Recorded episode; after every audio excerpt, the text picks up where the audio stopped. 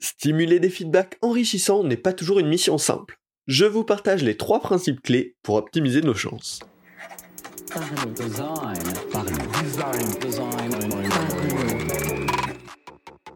Parlons de Design saison 6 est supporté par son partenaire privilégié, la KakatoS Academy, la nouvelle façon de se former au design. Salut, c'est Romain Pachna, bienvenue dans un nouvel épisode de Parlons Design. Aujourd'hui, euh, bah, on va parler de comment récupérer des feedbacks enrichissants euh, à travers trois principes clés. D'où m'est venue cette idée de podcast euh, Tout simplement, j'ai été il y a quelques temps de ça, il y a peut-être un petit mois, à une conférence de Trainline, des designers et user researchers de Trainline, qui étaient au sein des locaux de Blablacar.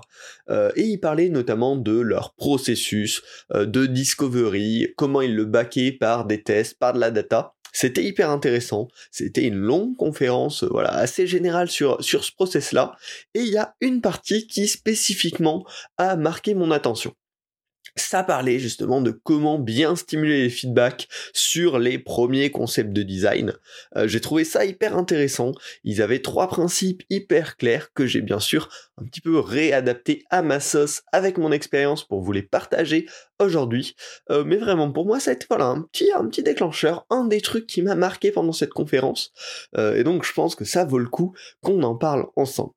Alors, pour recontextualiser un petit peu ça avant de rentrer dans le vif, là on parle vraiment du contexte du début d'un projet, du début de la discovery sur un sujet sur lequel on est en train de travailler au moment où on va explorer plusieurs concepts pour répondre à une problématique initiale, on va tester plusieurs solutions.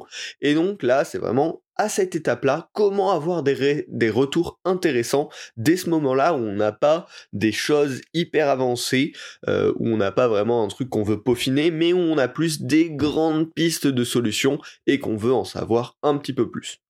Malgré tout, ces principes peuvent complètement s'appliquer à des étapes de recherche plus tardives également, mais elles sont pensées initialement plutôt pour ce type de recherche. Donc on va pouvoir commencer tout de suite et le premier conseil euh, c'est tout simplement d'utiliser un support adapté pour optimiser le temps de création. C'est-à-dire bien évidemment pour faire ces tests là on peut utiliser un prototype, euh, voilà, faire un flow complet euh, dans l'application, un flow de test, en faire plusieurs pour tester plusieurs possibilités de concepts de solutions. C'est tout à fait possible, mais par contre, bah, c'est très coûteux en temps potentiellement il y a plein de biais parce qu'on va pas juste tester le concept, mais vraiment des petits détails d'interaction. Donc ça peut être un peu tricky quand on est au niveau de l'idée. Un prototype est pas forcément la meilleure solution. Et il y a plein d'autres solutions euh, alternatives qui permettent de très bien tester des concepts sans aller autant euh, dans le design d'interface. On va par exemple pouvoir utiliser designer une landing page pour présenter la feature euh, de manière relativement rapide, 3-4 blocs pour décrire les principaux avantages de cette fonctionnalité, comment ça marche, ça va permettre de tester un concept un petit peu générique mais assez précis pour que les utilisateurs s'y projettent très rapidement et voir leur intérêt pour cette proposition de valeur. Est-ce qu'on répond bien à la problématique qu'on a identifiée? Est-ce que la solution proposée est attirante, donne envie? Est-ce que la solution proposée répond à la problématique initiale et donc va être adopté derrière. Donc ça peut être intéressant de designer deux trois landing pages, une pour chaque concept et de venir faire challenger ces concepts-là par des utilisateurs dès le début du process de discovery.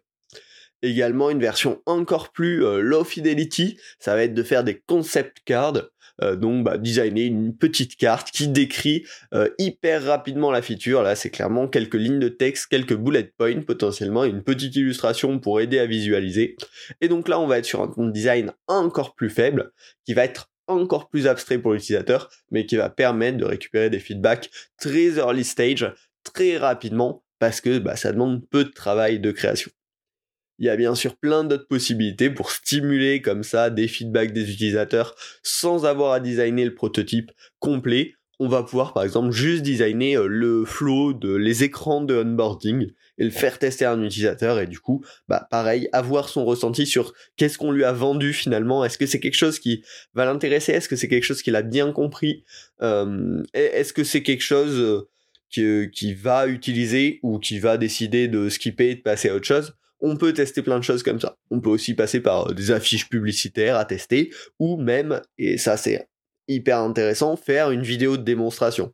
Et ça, ça peut même être utilisé une vidéo de démonstration sur des tests beaucoup plus quantitatifs. On va le diffuser à une grande masse d'utilisateurs pour avoir leur retour. Donc il y a vraiment plein de supports possibles hein, pour tester ça. Euh, tant qu'on n'est pas vraiment dans le test d'une interface finale à optimiser et qu'on est vraiment dans le test d'un concept, d'une potentielle solution, ben, il y a plein de façons de designer des stimuli euh, pour, euh, pour les testeurs qui soient beaucoup plus efficientes en temps de notre côté et qui puissent potentiellement stimuler de meilleurs feedbacks. Donc voilà, choisir le support adapté au projet c'est hyper important par rapport au temps que vous voulez allouer à celui-ci et par rapport à la rapidité à laquelle vous voulez conduire vos tests et au mode de fonctionnement auquel aussi sur lequel vous voulez faire vos tests si c'est du quantitatif ou du qualitatif les mêmes supports ne seront pas forcément adaptés. Voilà. Premier conseil choisir le bon support par rapport à vos contraintes Deuxième conseil, c'est de polariser au maximum vos propositions pour découpler les retours. Votre stimuli doit représenter des hypothèses fortes à tester. Là, on n'est pas dans de la finition, on n'est pas dans du petit détail d'interface, on est vraiment dans du concept large produit et donc c'est important de pas avoir des hypothèses ventre mou de on a mélangé ce truc et ce truc pour voir euh, parce que ça convient à peu près au milieu des problématiques. Non, là il faut prendre du risque à ce moment-là et avoir quelque chose de on a testé ce truc extrême, ce truc extrême, ce truc extrême. On va stimuler des retours dessus. Vu que ça va être extrême normalement, les retours vont être plus forts. Euh, et derrière, on va pouvoir prendre des décisions et faire du mix si nécessaire, faire de l'ajustement, rendre les trucs un petit peu moins hard et un petit peu plus applicables à la vraie vie très rapidement. Là, on va apprendre avec un grand oui, un grand non sur une hypothèse polarisante de la part des utilisateurs, et donc ça va être hyper enrichissant. On va pouvoir apprendre des choses profondes avec ces questions polarisantes là, parce qu'on va pouvoir les creuser sur pourquoi ce grand oui ou pourquoi ce grand non. Et on va également très rapidement pouvoir détecter chez les utilisateurs s'ils adorent ou s'ils détestent ce concept qui est potentiellement nouveau, différent, qui n'est pas habituel pour eux et vraiment en tirer des grands enseignements plus larges que, euh, que des, des, des, des, concepts moins polarisants les gens vont beaucoup plus pouvoir s'attarder sur les détails. Or, c'est clairement pas ce qu'on veut évaluer euh, dans ces tests-là. Plus c'est fort, plus on peut en tirer de la valeur euh, claire, puissante et enrichissante pour les prochaines décisions. Donc n'hésitez pas vraiment à être hyper polarisant sur ces premiers stimuli envers vos utilisateurs. Conseil numéro 2, être polarisant. Et dernier conseil, extrêmement important pour que tout ce processus puisse bien fonctionner, c'est de garder la phase d'analyse en test. On définit à l'avance les hypothèses clés qu'on veut tester et comment on les mesure. Ça c'est une bonne pratique en général dans tout type de test utilisateur. Commencer à définir bien en amont. Ben, tout simplement, euh, là je vais faire tester ces trucs, pourquoi je les fais tester? Euh, est-ce que c'est parce que je veux avoir du petit feedback sur euh, comment fonctionne le truc, est-ce qu'il n'y a pas des points bloquants, ou est-ce que c'est euh, je veux savoir si cette fonctionnalité peut être comprise, je veux savoir si cette fonctionnalité répond à leurs problématiques, je veux savoir si cette fonctionnalité bah, stimule les gens et leur donne envie de l'utiliser, de la partager, de la faire connaître autour d'eux. Hyper important à définir. Et derrière, bien sûr, comment les mesure bah, Si on passe sur du quantitatif, bah, qu'est-ce qu'on va considérer un succès ou un échec? Si on fait euh, du qualitatif, bah, pareil. Alors là, c'est toujours un petit peu plus dur sur le qualitatif de noter un échec ou un succès parce qu'on va avoir des réponses beaucoup plus nuancées, beaucoup plus avancées. Mais en tout cas, avoir ce sens de qu'est-ce que globalement on verrait être... Euh, un point positif vs un point négatif, et bien sûr marquer ces hypothèses et ces mesures euh, au propre en quelque part pour avoir cette source de données et s'assurer qu'on n'a pas dévié au fur et à mesure pour s'arranger entre guillemets avec nous-mêmes, même de manière tout à fait inconsciente, et dire que les réponses nous conviennent. On crée ces hypothèses-là et on conçoit nos objets de test en gardant ça en tête. Euh, on en parlait tout au début, hein, de choisir le bon support, ben on va choisir le bon support par rapport à l'hypothèse qu'on veut tester et à la façon dont on compte le mesurer. C'est vraiment, ce stimuli est juste un outil pour répondre à cette fin de valider ou invalider une hypothèse. Donc, on teste l'hypothèse et non pas le stimuli en tant que tel. Euh, lui, c'est juste un, voilà, ce petit objet-là. Et derrière, on va pouvoir apprendre sur un pattern, sur une façon de penser, et pas juste sur une interface individuelle, parce que finalement, c'est pas elle qu'on va tester, en tout cas pas à cette étape du processus de design.